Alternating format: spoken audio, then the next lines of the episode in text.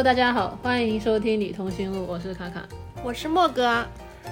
今天莫哥跟我刚遛完狗，然后现在在我家准备聊一下《油炸绿番茄》这部电影。啊，要不你先介绍一下这部电影的主要情节？嗯，就是《油炸绿番茄》呢，它讲的是两位女性的这个一个，就是她们一生的一个情谊的故事。然后呃，其中一个女孩叫 E.G，另外一个叫做 Ruth。然后嗯，他们就是在 E.G 大概七八岁的时候就认识了嘛。然后那个时候 Ruth 比她大一点，大概十几岁的样子。说呃，当时呢，就是 E.G 的哥哥呃 Buddy 是喜欢这个 Ruth 的，但是后来因为一些意外呢，就去世了。他哥哥去世以后呢，他就变得更加叛逆。他其实也是一直没有从这个伤痛之中缓过来嘛，他就嗯，可能有些愈发的就是嗯反叛嘛，然后他经常去河边跟跟别人赌博啊、喝酒啊什么的，然后他只跟他们家的那个几个黑人关系特别好，就是其中有一个叫 Big George，还有 Big George 他妈这样子，他跟他们几个就玩，就就说只有这个 Big George 可以找到他嘛，后来呢？啊，因为一直一直就是沉醉在就是失去哥哥的痛苦之中，他的妈妈呢就把 Ruth 请过来，然后说想要让 Ruth 去开解他。然后 Ruth 来了之后呢，也跟一直一起玩嘛，就感觉像被他带坏了一样，也去什么嗯打棒球啊，然后喝酒啊，去跳舞啊，然后他们还在泥地里边一起就是就是游泳啊什么的，就是做了很多有趣的事情。呃，但是后来 Ruth 就去结婚了。呃，结婚后的话，她的这个老公对她就是实施了家暴，还对她母亲应该也有一些伤害吧。母亲去世了之后呢，一直也收到了他的信，就去把他接回来了。嗯，他们一起在那个当地，就是在阿拉巴马的这个村上，他们在一个铁路交界的地方，人来人往的地方嘛，那个镇上是这样子的情况。然后，呃，他们就开了一家小的餐馆，一个咖啡，就就就是有了自己的生意嘛。就是过得还挺挺不错的。后来呢，这个 Ruth 的她前夫，她这个老公呢又出现了。她这个老公是个三 K 党啊，然后她老公想把那个小孩子拿回去，然后当当中就发生了一些冲突。这个老公这个 Frank 他就呃也在这个意外中就去世了。不能算是个意外吧？是是不是被杀掉了吧？就是被谋杀了，对对对，可能在影片最后面才会说他是怎么死的这样子。对，但是前面有诸多暗示啊。呃，当时就是 E.G. 还有他们家那个黑人那个 Big George，他们就是为了这个谋杀案还上了那个法庭。呃，但是就是村他们他们镇上的人都很挺他们嘛，其实还能感觉到他们镇上的人就是，嗯，还是就是非常的。呃，非常团结的，甚至找了一个神父给他做伪证啊，对，就是，而且他那个警察也帮他，就是想让他逃啊什么的，大家都很都很帮助他们，然后他们就没有被起诉，然后这个事情，这个谋杀就被定为了一个意外的去世的事件。嗯，本来呢，自此以后他们应该过上了幸福的日子，但是那个 Ruth 他得了癌症的晚期，然后后来就去世了。对。在书里，其实他们又幸福的生活了十十六年，但是电影好像就不久之后他们就啊，那电影好像神经病，电影就很神经病。然后，然后稍微补充一点点，就是电影的最开始，它其实是以一个回忆向的一个方式来拍的这部电影。就刚刚这个故事里面的 E.G. 和 Ruth，它的一个时间大概是在二十世纪二三十年代。就呃，电影里面说是南北战争刚结束，我不知道这个准不准确啊。Anyway，然后但它的一个切入点其实是一个现当代女性叫 Evelyn，然后这个 Evelyn 呢就跟她跟她老公一起去养老院看望她老公的姑妈，然后在这个过程当中就认识了一个老太，就是完了这老太呢就跟她讲述了一个自己之前人生当中的一些故事，嗯，这个当时这个 Evelyn 也是处在一个嗯。婚姻状态不是特别好，然后就是觉得自己一事无成，是个家庭主妇，还还挺胖的啊，然后就属于一个比较低落的状态。然后通过这个 Ruth 和 Ag 的故事，从中也得到了很多呃女性的力量吧。慢慢的也开始变得更加坚强，开始寻找自我。怎么怎么怎么女同性恋电影都在寻找自我？所以它总的上来其实是一部还蛮，我觉得还蛮温情的一部电影，就甚至有点煽情，但它当中还涉及到了一个谋杀案。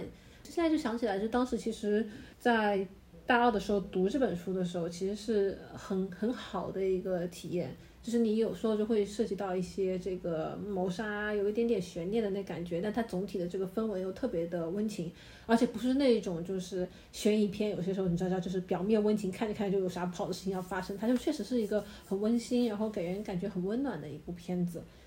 但但它那个有一点煽情，然后就导致我昨天看的时候也有点就是从头哭到了尾。但 anyway，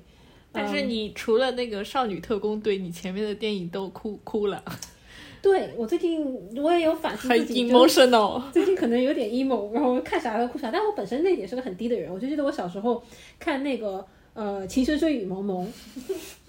就我是那种就是但凡他开始煽情，想要让你哭，然后我就必哭无疑。但很多时候我哭不意味着我感动，我就真的是我就记得我经常一边哭一边骂，我靠，这是拍的这啥我啥玩意儿？然后一边流泪，对，然后一边泪流不止。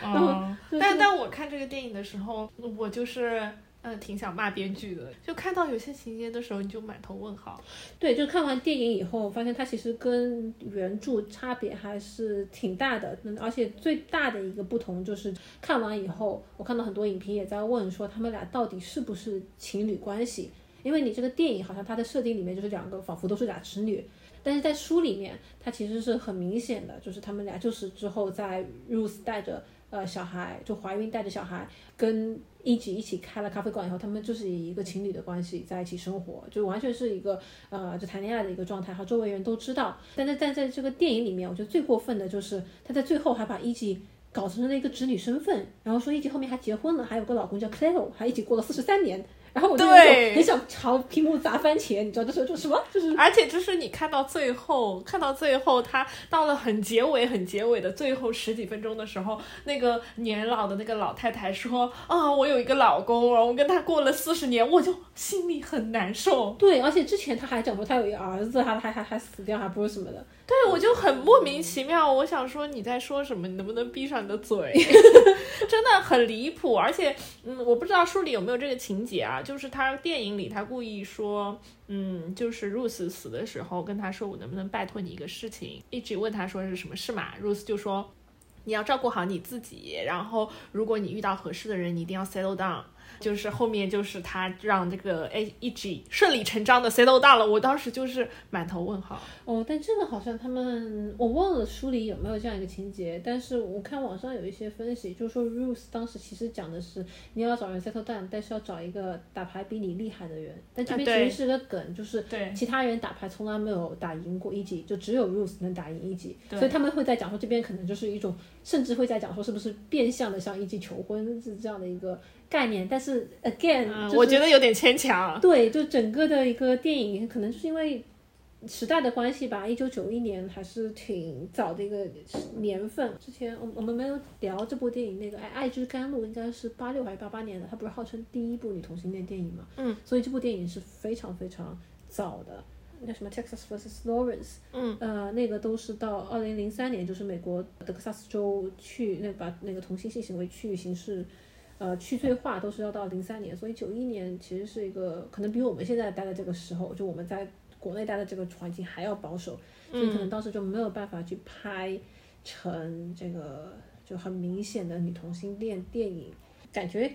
电影里面也有啊，在暗示啦，就比如说这个 Ruth 在他妈死的时候给伊奇寄的那个信，就摘抄的是圣经里面的一段话，就说不管你去哪，我都会跟随你啊，就是就是这样的一个。对，然后他们庭审的时候，Rose 去作证嘛，Rose，然后人家问他说：“你和这个 E.G. 这个女作风败坏的女人是什么关系？”Rose 就说：“说她是我人生中最好的朋友，然后说我爱她这样子。”但是我觉得就相对来说比较隐晦，然后他也从来没有点名过说这两个人是情侣关系，他们只会说女性情谊或者说友谊这种感觉。最让人无法容忍的就是他给这个一吉搞了个老公，搞了个儿子，就让人对这个就真的是让人不能忍。因为一吉这个人就是你都感受不到他有双的可能，就是很离谱，很离谱。他就是电影开始是说他那个姐姐结婚，他就是他妈妈就是让他就是全家人都要穿正装，打扮的漂漂亮亮的嘛，然后给他搞了个白色的小裙子什么的，的确挺好看啊，穿上像个小天使一样。当时有男生嘲笑他嘛，因为他平时就很爱玩，他那个玩的腿上都是伤，然后他马上发火，把那个小男孩把那个男生揍了一顿，然后马上穿上那种裤装，对吧？就小男小男生的那种西装短裤那那。对他平时就是感觉很爱动，然后爱爬树，还爱打人 那种感觉。而且他到二十岁出头的时候，也有就是之后那个警官不是一直在追求他嘛，然后他就就是毫无毫不留脸面的就直接把那个男的给回绝掉了，然后后来。保持了好朋友关系，就是那种，你看，确实就是这个人没有任何双的可能性。他就是碰到男生在一起的时候，就会像哥们儿一样的那种感觉，就是你你会感到他有一点点铁的感觉。对，而且他当时，你想，他也他家里应该是那种怎么讲，也是一个算那种半 lady ish 的那种，就是那种淑女的那种家庭，然后就整天跟一群黑人啊，然后这些就是什么流浪汉啊，就混在一起赌博、喝酒啊，对，就是勾肩搭背的，然后在那边就然后在泥地里打滚什么的，就是。他一天到晚去吃什么？去河边钓鱼，然后去就是去那个蜜蜂的巢里边挖蜂蜜什么的，很野很野的一个小女孩。对，嗯。然后最后她说啊，我跟我老公哭了四十多年。我当时就想说，你知道你他妈在说什么吗？对，这个肯定是电影改的，就是书里面完全我我不记得她有写，就是有老公。而且你看书里面，如果他们俩一起生活到了三十九岁的话，她也不太可能再再再搞个老公，在那个年代，嗯，还生个孩子。嗯，对，那我想问你，那个小说里边是也是以 Evelyn 为切入口去讲述这个故事吗？还是直接讲述？如果我没记错的话，是那那种以 Evelyn 的视角，就是一章是写现代的这个故事，然后另外一章是写这个就一隔一，然后写一季和呃 Ruth 就当年的那些故事，然后就是这样隔开来写，所以就整个阅读体验还是还是蛮不一样的。啊，但是我觉得每一章前面会有放放日期。啊，但是电影其实基本上也是这个思路嘛，就是串着来，嗯，所以这个还是挺像的。但是我感觉整个故事它其实跟它的时代背景还是非常的相关的，它就是，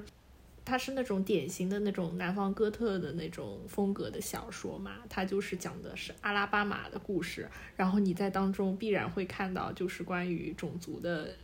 种族歧视这个事情，第二是你肯定会看到，就是他们镇上啊或者村里，就是他们黑人就是特别擅长烤猪肉 barbecue，对对对，是他们那边的特色菜。然后他们那边特色菜，第一是就是他们就是烤那个 rib 嘛，嗯，肋骨肋排，然后还有一种就是那个嗯 fried chicken，对他们那边是特别擅长这些。他其实，在那个电影里面都是有好几次出现这些。这些东西的。啊，所以它是个就是相当于是个类型是吗？就是这啊，对，它是一个类型，就是因为我之前有读过一些小说嘛，其实包括很有名的，就是《杀死一只知更鸟》啊，这些都是啊讲讲述的就是南方哥特，就是南方的话就是指的阿拉巴马，就是在那个美国就是下边这一块的这这些地方的一些事情，然后这些地方呢就是。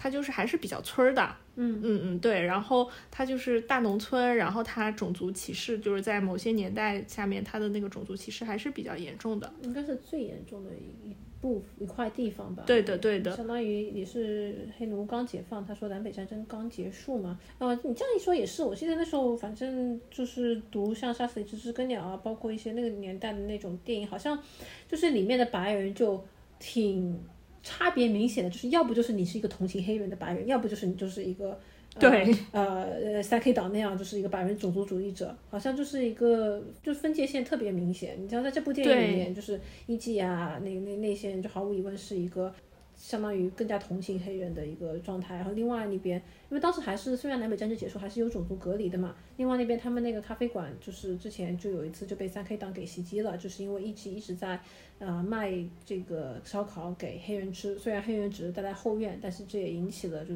其他一些呃白人种族主义者的一个不高兴不满。对，但是他们这里面其实也能够看到，他还是挺有一个。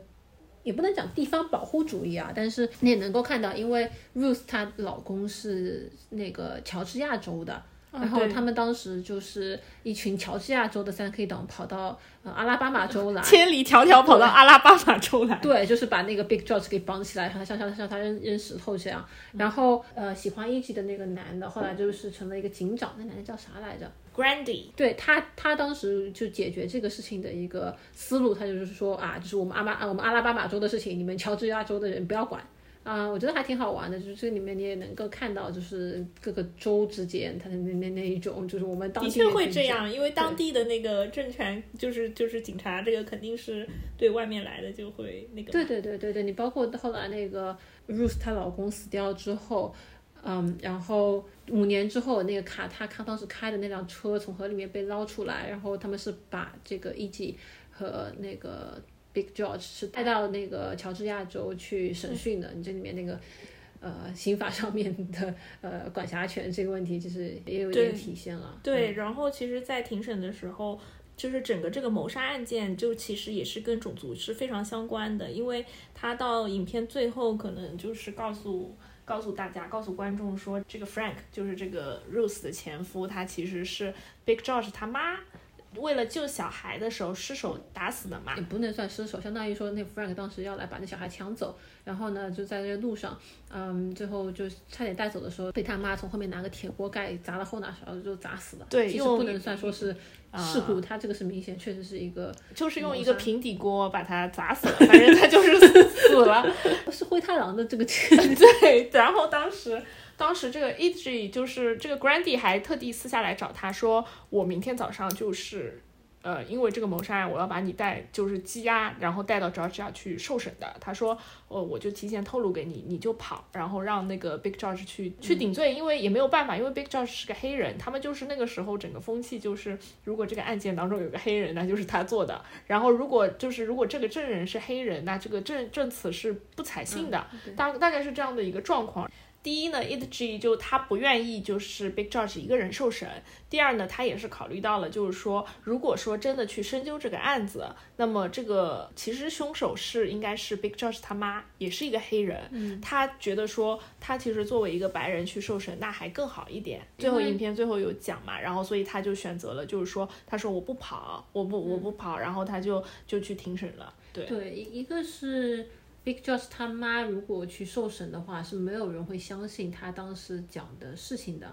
然后呢，一吉她作为一个 respectable Christian woman 啊，这个一个受人尊重的基督徒女性，大家的一个感觉其实是很不想要把这样一个白人年轻女性给吊死的，因为如果你是谋杀的话，就相当于当时就是绞刑嘛。那他们其实是会非常就不愿意去干这个事儿，所以她其实逃脱的概率。会比 Big Josh 他妈就一个中年黑人女性要高很多，所以当时的一个想法就是说用一级来顶这件事情，而且因为一级当时去把 Ruth 从他家接走的时候，甚至就是威胁过 Ruth 她老公，就说你当心点，你再来找 Ruth 我就要把你杀掉。嗯，啊，就有有说过这么一句话，所以啊，当时那个警探其实怀疑的也是一级。对的，呃，当时的法庭也挺有意思的啊。最后就是反转，就是来了一个他们那个村儿的牧师，然后那个牧师做了伪证，然后他作证之前不是要在圣经上发誓嘛？他拿了一个白金记在那儿发誓，然后发完誓以后，他就瞎讲了一通，给他们做了。不在场证明对假的不在场证明，然后让他们就是逃脱了这个事情。当时法官有有跟那个律师发火嘛，说说这就是一个 accident，这就是一个意外死亡的案件。他说这现在这边有一个有一个就是牧师作证了，你还要我怎么样？嗯，因为不是律师，但是应该是检察官，就是起起诉一级的那个检察官。法官就是这样说，他说一个是因为他们当年从头到尾都没有发现过呃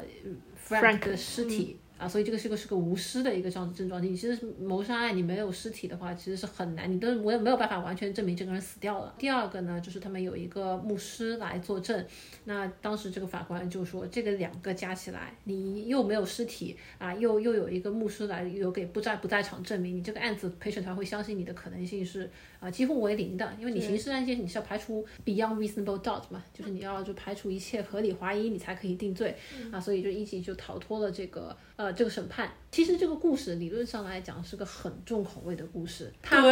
不仅涉及到了谋杀，它甚至还涉及到了食人这件事情。就你看的时候，因为它这个过于就氛围很温馨哦。我后来他看到豆瓣上看到一男的写那个影评，他就很崩溃这件事情，因为他他他完全没有办法没有办法共情这个呃女性情谊。他说我看到就一男被杀了，然后就被第二天吃了。第二天出现了那个烤猪排、烤 肋排，他说他说好恶心啊！我当时就想说。Why woman kill？这个是一个，这是一个命题，就是你不懂，对。对但是很多人是可以共情到的。他这个电影就是讲的比较隐晦，他也没有拍出来。他就是前一天那个 Frank 可能就是死了吧，你感觉他是死了吧？然后马上转到第二天，他们就开始烤烤起了他们烤起了肋排。说的，一季那天晚上在想说怎么办的时候，一季就跟那个 Big Joss 在那边讲说啊，是不是我们要到了要烧烧猪汤对，说了两遍。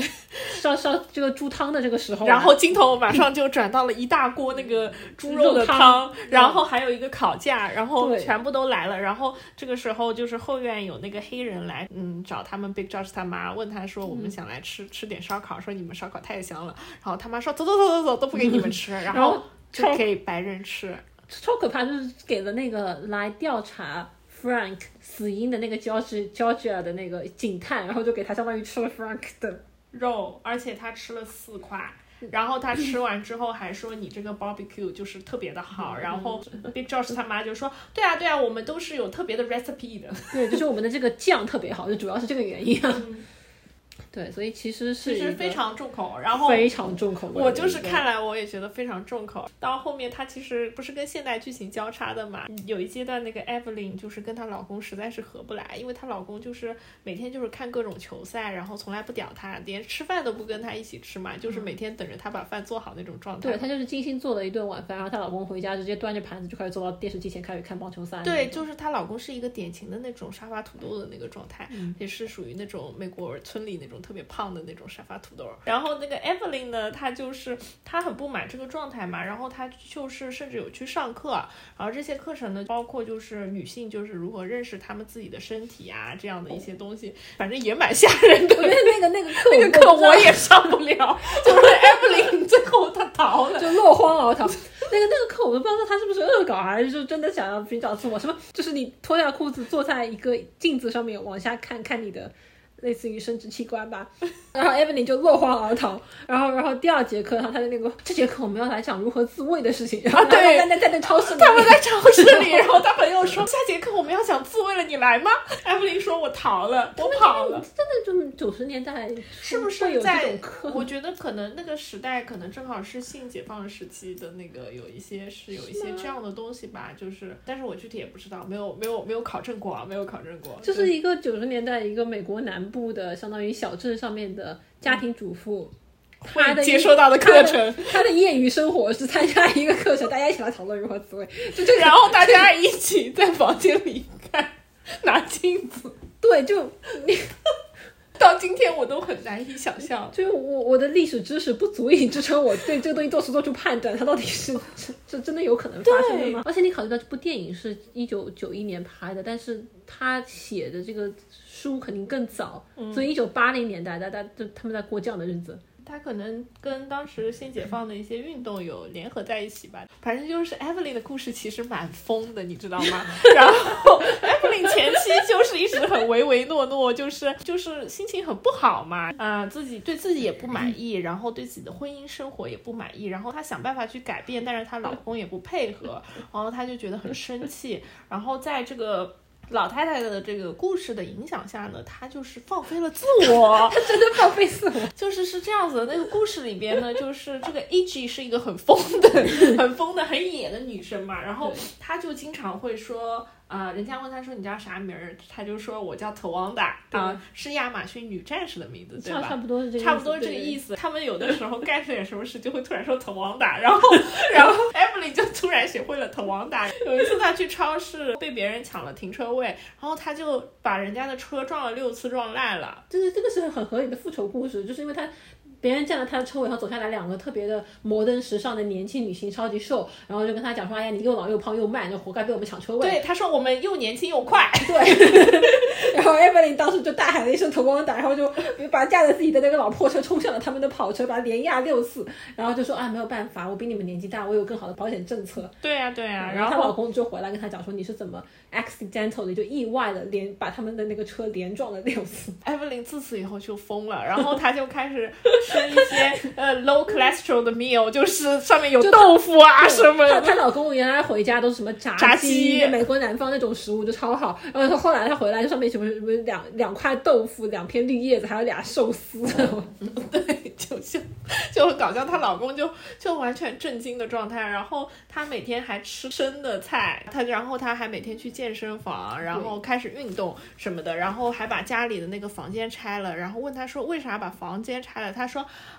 她说我需要阳光和空气，对，需要更好的通风，就是阳光和空气，大概大概就这意思。对对对反正就就就有彻底放飞自我了，彻底放飞自我，然后他就经常去这个养老院去看这个老太太嘛，然后 连老太太都震惊了。老太太震惊了，因为老太太本来就是她哭，就是她心情不好的时候安慰她嘛，说你这个只是典型的更年期症状，说你只要吃一点激素就行了。她说我告诉你什么四号什么什么激素，你吃几片就行了。等到下一次来的时候，老太太说你到底吃了几片？你 是不是吃太多了？然后他老太太还跟那个护士讲说我很担心她，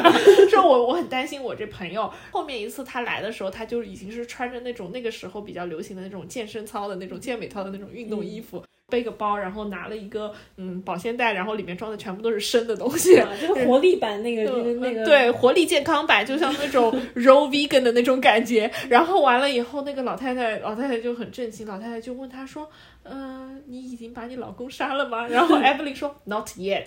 然后我就觉得说：“哇，好疯，好疯啊！对。呃，我是从 Bobby 去世那会儿开始哭，Buddy 去世那会儿开始哭，然后但是这也太早了吧？确实有点早，但我跟你说了嘛，我就我就忍受不了任何煽情的东西。但但那会儿我觉得还没什么值得哭的。但是后来虽然 Evelyn 后面变得很疯哈，就是令人就是甚至有点觉得我操啊、但是但是就是他在刚开始那状态，其实我是还挺能够共情的。所以昨天我觉得还挺挺伤心的。就他一开始他就说，啊、就觉得自己。啊、是个家庭主妇，然后身材也不太好，就老公对自己也不太感兴趣，然后然后就觉得自己一无是处，然后好像周围的人对自己也挺恶毒。然后就我记得有一次，他就是回来找一级的原因，就是因为他就处在这样一个心理状态里面，然后他就抱着两大包东西在超市去采购，有个人就跑步跑过来就把他给撞倒了嘛。那人就很是那种小流氓一样的人，然后就回头看了他，就是骂了他，就是那种老老肥婆还不是怎样的，他就非常的委屈，然后就跑过去说，说你为什么对我这么 mean？对他当时那个语气还属于就是那种美国南方，你知道，就是特别有礼貌的那一种，就是那种他们就是 Excuse me，他说了好几遍，就是不好意思，请问一下，你为什么对我那么命？对，然后然后那人就没踩他，然后就直接把车开走了，他把他就把他一个，然后他一个袋子就掉地上了，然后我当时就一下子就哭出来，我就觉得说。好像就是那种生活，就是你本身的情绪就已经在一个临界值上面了，就是一下子遇到了这种，你说也不算什么大事情，但是就一下子就特别不顺，然后就老遇到这样，就是什么走着走着超市的袋子就掉了，然后东西掉一地，然后你也不知道怎么办，回家老公也不理你，他就很委屈的去哭哭着去找找那个一起，哎呀。回想一下我自己的人生，也有一种好像一无是处的感觉。对，他就坐在那个轮椅，就是养老院的轮椅上哭。对，然后我当时也觉得好像生活就很失控，有好多我不能控制的东西，我也不知道事情怎么就发展到了这个地步，然后我也不知道以后我该怎么走出来，然后我当时就觉得啊、好惨哦。我觉得就是对我也这段我也有共情到，因为他当时有跟老太太讲嘛，他说我知道自己不应该这样，可是我控制不了，就是一直去吃东西啊，然后哦，这一段我也超共情，因为就是我们来认识那么久，其实我一直属于还是比较瘦的那一那一部分的。我我现在也没有到就是胖的那一部分，但是就今年以来我的体重就长了十斤，而且我控制不住，我现在就是真的是控制不住吃东西，晚上就最近吃螺蛳粉就有一种。虽然我知道我应该停下来，但是我真的停不下来，就好像每隔几周就有一两个坏消息发生，然后我每次都觉得说，哦天哪，生活已经这么苦了，就就吃吧。就是有时候会吃到就是还挺就停不下来，就还挺难受的状态。然后我昨天就看他在那边一个接一个的吃那个呃巧克力啊 candy bar 的时候，嗯我就觉得好像就我还挺担心，情，对啊，就是。而且我还有点担心自己，我就觉得说这个状态确实是不太对，嗯啊，但是但是看看他吃东西，然后我就有一种啊心有戚戚，嗯，嗯嗯嗯，他有很多就是人生的怀疑，然后他在这个故事的过程当中，他有表达出来嘛？我觉得我也非常非常能共情到他。我记得他好像当时说自己一无是处的时候，我狠狠的反思了。我想，我也反思了一下，我狠狠的反思，我想说，我到底有什么是处，对吧？然后我就想说，我有什么不可替代的技能品质呢？没有。然后我也狠狠的共情了。我当时就觉得说，可能这就是我们的那个，不管是 quarter life 还是 mid life 的 crisis 吧，反正就是绝对是你内心必须要面对的一个就是困难，对困境。我也不知道，就这个你说人生有什么长处？我觉得，唉，对啊，这这个甚至不是说你不工作，因为你是家庭主妇带来的。你像说我，我就是有一份，不就我们俩每天都在工作，对，而且就是我的这份工作，可能普遍意义上来讲还是挺需要专业技能的，你还得考很多证，你才能去搞这个工作。然后我也考了很多证，但我就觉得，就你看他那个状态，我就特别能够共情，就是不是在讲说这个你的不可替代点在哪里，而是我觉得说我的所谓的不可替代，你比如说你的职场技能的这方面。就如果你认为说这个是你不可替代的东西，其实是一个，就在我看来还蛮悲伤的事情。嗯，仅仅是因为这些标签，比如说我有三张律师证，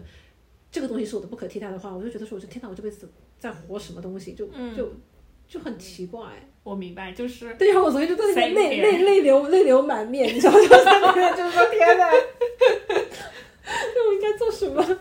天啊！嗯，之前就听了一个播客，叫什么一车漫画，他们在那突然还推荐了那个一本书，叫那个什么，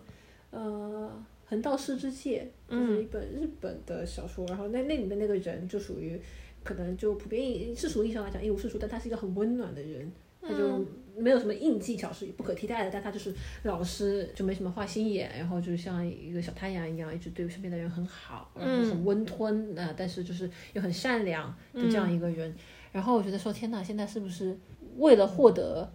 呃慰藉，你只能就是往里面去找，说我是一个品质很好的人，我也不知道，就是有的时候就是会迷茫，就是我人生的意义是什么，我存在的意义是，就是 existential crisis 那种感觉，你知道吗？就是你觉得很迷茫。我觉得对于我来说，这是一个越来越出现在我生活当中的一个一个就是就是思想和情感的状态。你感觉好像一切都是按部就班的，然后在正轨上的，就好像我们都在正轨上，对吧？我们都觉得我已经快撑不住了。但是，但是我们的内心就是还是蛮挣扎的。然后你也不知道自己在干啥，你也不知道自己要干啥，就是我会有这样的感觉啊。我那天就在那边看我家狗，我家狗现在在我坐在我俩中间。我现在想说，哎呀，这只小狗，它这个已经跟了我两年了，然后它已经被绝育了，所以它也不会有后代，它也无法通过繁衍来得到它的人生价值。然后呢，他就过来，然后陪我过几年，然后他就会死掉。然后我心里想说：天哪，那它的意义在哪里？后来我想想说，它的意义就在于每天去草草地上跑两圈。对，但我就意识到说，他他不想这事儿，所以他很好。你知道，他他就很开心，他就每天吃吃喝喝的。然后我就想说：天哪，我作为一个人类好累啊！其实理论上来讲，我跟他也没什么差别，除了我没有被绝育。但如果我不生小孩，也是没有什么差别。然后我就活着，然后活几年，然后我就死掉了。好像就哎呀。可能人生就是这样的吧？什么鬼？你在说什么？对啊，李银河是这样安慰自己、安安慰安慰大家的哈，就是，嗯，就李银河就王小波他老婆，他不是。最早的时候是做那个社会科学的嘛，他是在社科院，然后他说他好几年前就退休了，然后呢，他之前他其实就做了很多社会科学的研究啊，包括研究同性恋啊，研究这个呃 SM 恋恋性主要是性别和性向方面。对对对对，然后呢，他老了以后就老在他的公众号上面写一些这个，就比如说有一个人问他，就是说，哎呀，我老公出轨了，然后我现在很痛苦，该该怎么办？他就会回答说，一，你可以忍受痛苦，继续跟你老公在一起；二，你可以跟你老公离婚。然后你这就完全无视别人的那种，就是各种挣扎，就跟你讲。三，你可以也出轨。啊，对，他说你们可，他他他他会这样讲，他会讲说啊，三，你们可以呃，就是商讨一种开放开放关系，然后就是那种。对，他就老是以这种就是状态回答别人，但是但是他因为他年纪大了，他现在好像搬到了那个威海，不是青岛去，然后在海边，然后他就生活很平静，然后他就老在那边写随笔，然后他的随笔的一个一大思想就是啊，我已经步入一个。呃，你知道，就随时可以走向死亡的时间。他说，人生就是没有意义的。我已经准备好作为一个沙粒，你知道，就是要就是飘散在这个宇宙当中，就是从此走向 like 你知道没有的这个状态。但是他一直在想的事情是什么呢？他说，人是因为他是一个坚定的无神论者哈，他妈是那什么农业部啊，不是，反正就是那种老革命那种的，就是一个坚定的无神论者。他就老说，就是人生本来就是没有意义的，嗯，就所谓的这个这种。呃宗教也好啊，各种就是奇奇怪怪的东西告诉你的这种人生意义，他说都是都是假的。他说，但是人唯一能做的就是自负意义，相当于说就是你自己说啥就是啥，就你觉得你活在这世上。是为了什么？就是我认同，我认同。我觉得人生就是没有意义的，就是不管你在事业上获得什么成功，你在感情关系里面取得了如何美好的境界，或者你的你的品品德到达了一个什么样的高度，这都是没有意义的。就是你就只是就是沧海中的一个小小的浮游而已，你知道吗？你就是没有意义的。寄蜉蝣于天地，渺沧海之一粟。对，就是这个意思。但是，但是反过来，他们会讲说，只要你觉得这事情是有意义，它就是有意义。只要你觉得现在的生活是可以就是这样子进行下去，那它就是 supposedly 就是这样子的。对，不是就只要比如说你，比如说我们做这个播客，就只要我俩觉得这事儿是有意义的，它就是有意义的。包括你谈恋爱，就说以后你生小孩，你你觉得这事儿有意义，它就是有意义。那天我听另外一个播客，他就他就提出了一个发问，就那个人就是好像就一直不工作，然后呃就靠他对象养着，然后每天就特别忙。他忙什么呢？他就说我每天在那边玩消消乐，嗯啊，然后他就然后他本身就是觉得说好像你每天玩消消乐，你就特别的这个废，对，就特别废，特别不思进取。然后他就在那边问他说，那我玩这个消消乐跟你们做这个播客有什么差别呢？嗯，然后我觉得好像是有道理哈。但你每天按部就班的去上班，你。你就是你今天上的这个班，我今天上的这个班，我们推动人类的进步了吗？没有。但上班有时候是为了生计嘛。啊，当然我们不上班也不会饿死，但是就是。不，但我们不上班也不会饿死。其实我们也可以玩每天玩消消乐。对对对，理论上来讲，就是我们俩，比如说做这个播客，我们俩好像就觉得说这个 somehow 有一点点给到我安慰，就是是我保持理智的一个一个媒介，就是它有一点有趣，然后它又让你觉得说你能产出一些什么，好像。我倒没有觉得产出，我我就是觉得说，我好像有一点点能够记下来，我现在在讲的什么东西，这个东西对我来讲是有一点有一点点就比较安心的一个感觉。跟你这样定期的坐在一起聊聊天，其实也挺开心的啊。然后就这个东西，那包括比如说上班这件事情，我后来想想也确实就是说我俩就我认为这个东西是有意义的，它才变得有意义，然后我就会继续去做。但是现在之所以会变得特别的自我纠结。就是我好像无法说服自己，我上班是有意义的，但是我还是得不停的去做这个事情。对，对于我来说是这样子的，就是，嗯，就是我们俩上班可能也并不是，就是完完全全为了生计啊，就是当然肯定是为了保持一个独立的。我就是当时为了谈恋爱，独立的经济状态。真不是，我当时就为了谈恋爱。我去年。去年夏天，我不是那会儿就是找工作嘛。其实我当时真不想找工作，不是你不是还跟我讲说你周围很多朋友都没工作的嘛？我是一听特别开心。对呀，对。然后我跟你讲为什么要找工作，就是因为我当时上了 dating app，然后我上听的，然后上一些些，然后那些姑娘就是一听到我说就是我不上班，就觉得我特不正经，你知道吗？就觉得我游手无业游民，对，就觉得我游手好闲，就好像就就类类似于这种，就是没有什么。I'm like welcome to Shanghai。真的，我跟你说，我百分之八十的朋友都是无业状态。对，然后就是他们有一些项目在进行或者之类的，但是就是对，就上班这个事情。但是我后来就意识到说，就是他们一旦我我不工作，就出去谈恋爱。就给我造成了很大的困扰，就是我得跟他们解释说我到底是个什么情况啊，然后我不是一个不正经的人啊，虽然我不缴社保，但就是你现在就是要证明自己是个正常人。对，然后我就觉得啊，但但这这个真的是我当时去就是去工作的，我觉得很大一个原因。我我可以跟你共情，但是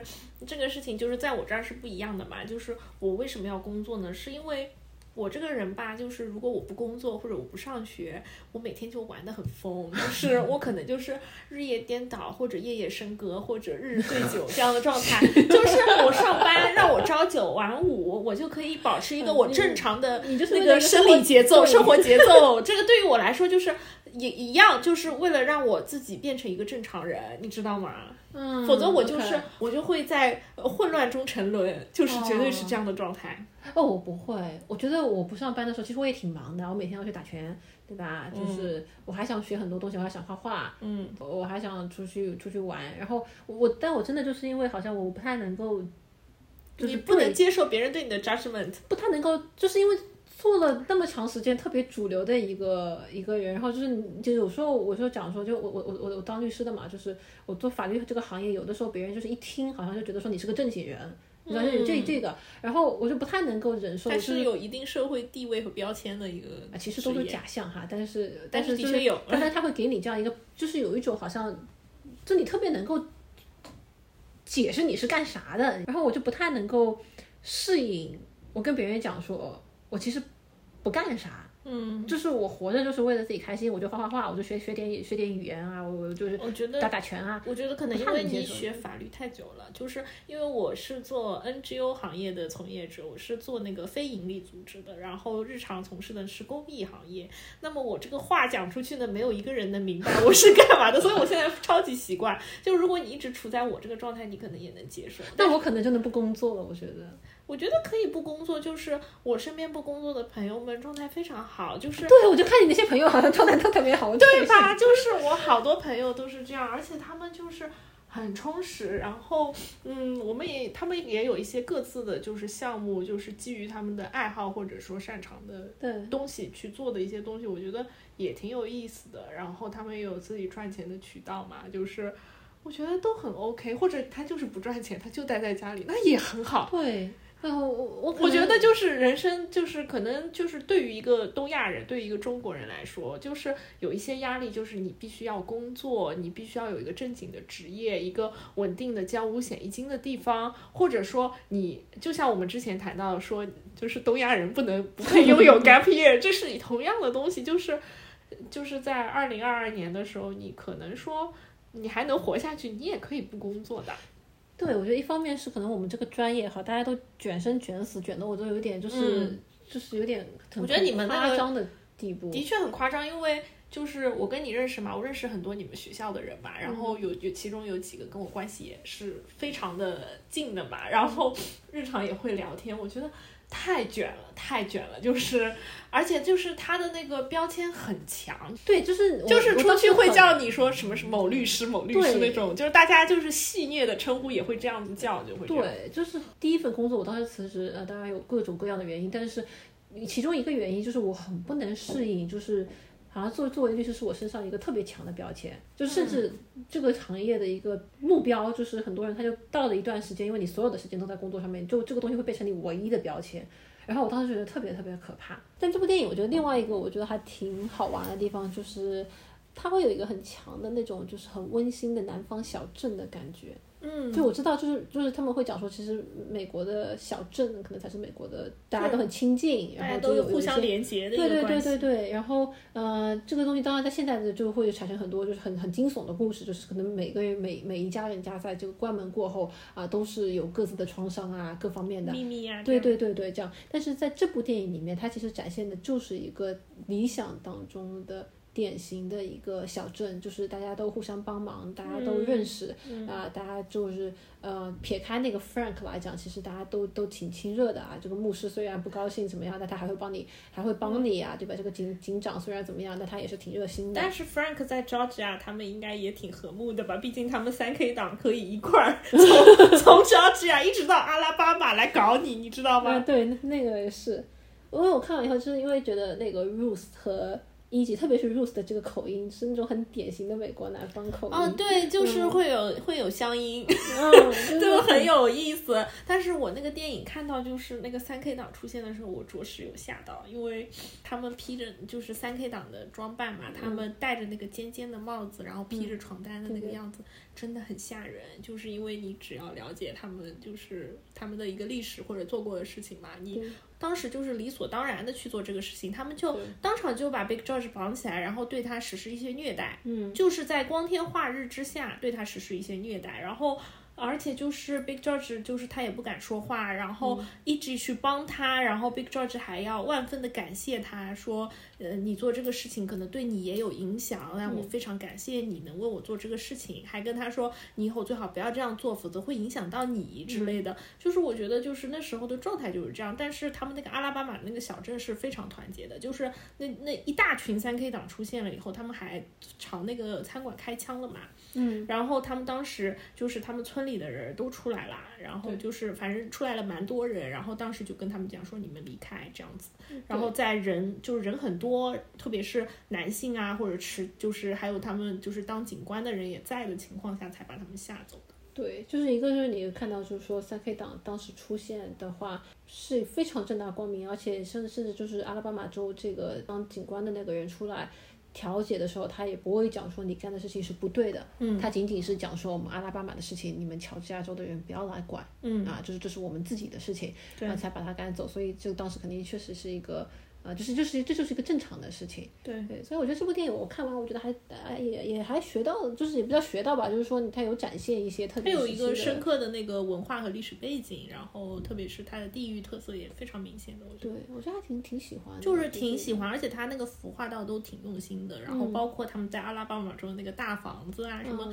都很有那种村里的那种大房子的感觉，就它就是有一些那种碎花装饰，有那种大的时钟啊，然后就是。是很温馨，对，就是故事还是很有趣的，很值得一看的。然后就是两位女主角也都是非常美的，很好磕的，其实 对，就很好磕。但是他们就是可能就是这个磕点吧，它比较隐晦。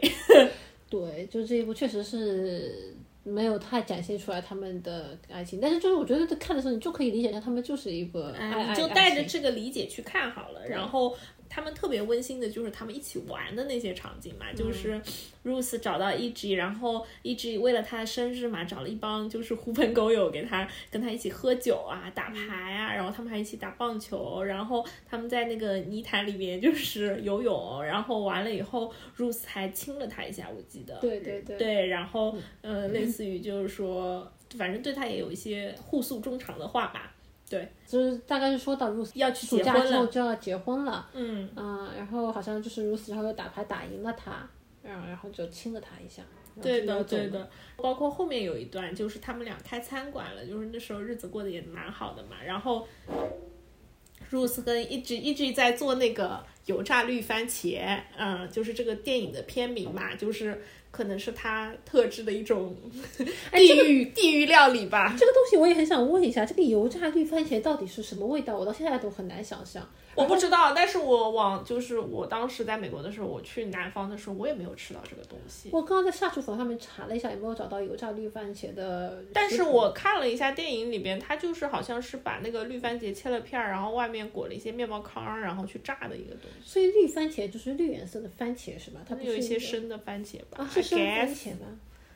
就是绿色的，我觉得就是生的吧，我猜，但我也不知道，我又没有吃过，我也没有见过。对，然后他们俩在厨房的时候，这个 E.G 就做了这个油炸绿番茄，然后 Rose 跟他说说说。太难吃了，terrible 那种感觉，然后他们俩就开始突然玩了起来，就把那个巧克力酱啊，还有那个什么，嗯，面粉啊，就是糊的糊的两个人一身都是嘛。然后这个时候那个 Grandy 就走过来说，Rose 你怎么被他带坏了？我觉得那个也很温馨，对，那个是很温馨。就然后他们还就是说你们女孩不能这样，然后他们俩就哈哈嘎嘎大笑。对，然后 Rose 就走到他面前，然后把一个巧克力酱从。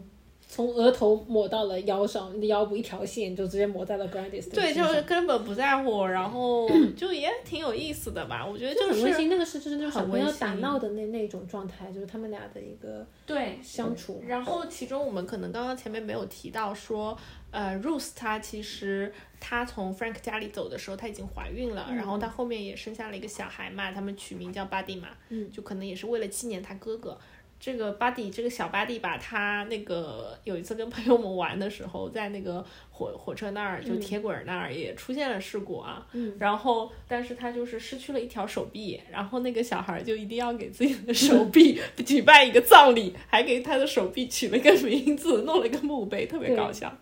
特别可爱，我觉得特别就是特别有意思。对，就是你看他们俩的一个状态，也觉得就是说他们俩。包括抚养这个孩子都是很甜的一件事情，就两个人之间关系很轻松，然后对这个小朋友也是，嗯，就感觉还就跟他一起玩，然后会带他讲一些故事，讲一些道理，然后整个就还挺就很温馨。对，我觉得这个故事其实非常扎实的，就是它不是一个虚无缥缈的那种故事，它其实不管是它现代的故事线，还是它往前一点的这个时间线，它其实都是非常有意义的故事。然后这个我就很希望说，可能今后会有翻拍的版本或者怎么样，能更好的去把他们这个就是。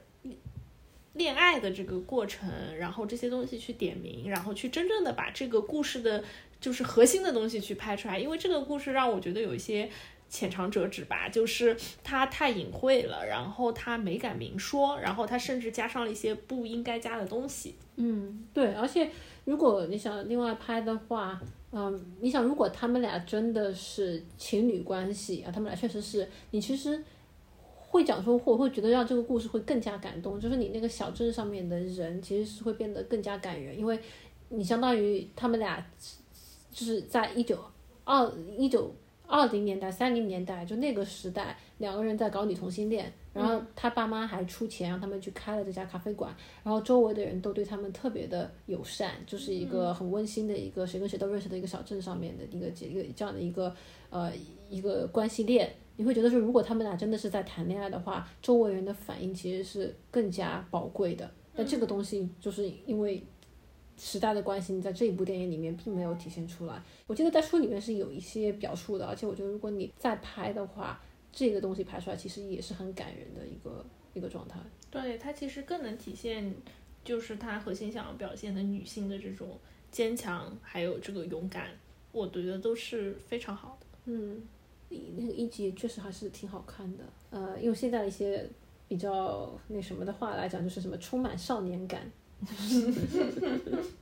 嗯，那个 Rose 结婚的时候嘛。他去 Georgia 结的婚嘛，然后那个 E.G 还去看他，但他偷偷躲在树后面都没有的出现，就让我觉得说我的天哪，这种 暗恋故事，对吧？你同性恋特别熟悉是吧？嗯嗯，而且那他，你像他的一个设定，就是他小的时候是那种特别叛逆、特别另类的小孩，对。然后巴蒂给了他，巴蒂是唯一支持他或者就是能包容他的。后来巴蒂也走掉了，他其实一直处在一个。他是很善良，但是又特别的叛逆，然后一直这样一个状态一直持续到他很大的很大的这个时候，十七八岁的时候仍然是这样。然后 Ruth 是一个，呃，能够把他带回来点，然后让他觉得感觉到温暖，然后愿意跟他来往的这样一个人，就相当于说你我一直处在一个很孤僻的状态，然后 Ruth 是唯一一个来自主流社会，但是我愿意跟他来往的人。后来他们一起开咖啡馆的时候，你就明显能感觉到，其实呃，一起跟。周围的其他人会比之前的关系更融洽了一点。对对，我觉得 E.G 他他是那种特别有棱角的人，就是他可能给你的感觉他就很锋芒毕露，然后他就他其实是会有的时候可能会让你觉得比较冒犯或者比较，他就需要一个女同性恋人均都喜欢的姐姐。对对对，他其实是需要，就是嗯，真正能够降住他的人，就是比如说像他的哥哥 Buddy，然后比如说像 Ruth 或者对吧？然后像 Big George 对他来说是一个很好的陪伴吧，就这些人在他身边才能激发出他好的一面。对对，所以他还挺容易跑偏的，其实。对他非常容易跑偏，然后他妈妈把 Ruth 带过来，才就是说让他就是说嗯。包括他们后面开餐馆的状态都是非常好的。对，而且他对于 Ruth 来讲，其实也是一个很好的影响。像 Ruth 其实是一个特别循规蹈矩、特别在什么年纪干什么事情的人。嗯。主要是一起带他去呃，体去喝酒、去打牌，然后去甚至去扒火车啊，然后把食物分发给穷人，就是都是一些特别冒险、特别好玩的事情。嗯。所以我觉得他们俩其实是真的还挺挺好磕的，就是个很好很好的搭配。对，而且两个人都特别善良，特别为对方着想。是的，而且他们俩都是怎么说？他们是那种优秀的特质特别明显的人，就是嗯，就是特别的勇敢。我觉得就是这个就很让人就是 admire 这种感觉了。嗯，那而且某种程度上来讲，这其实也是一个 happy ending 嘛。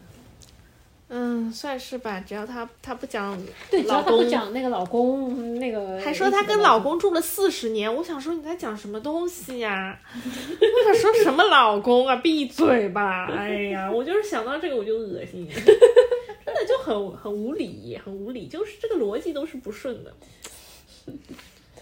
好吧，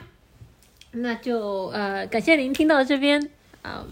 祝您生活愉快。拜拜。拜拜。Ah to keep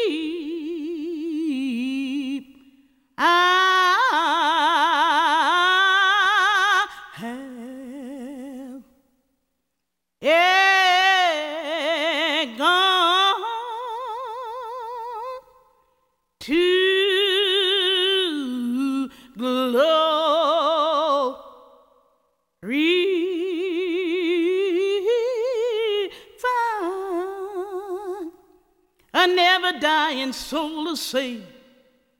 and fitted for the sky. Uh,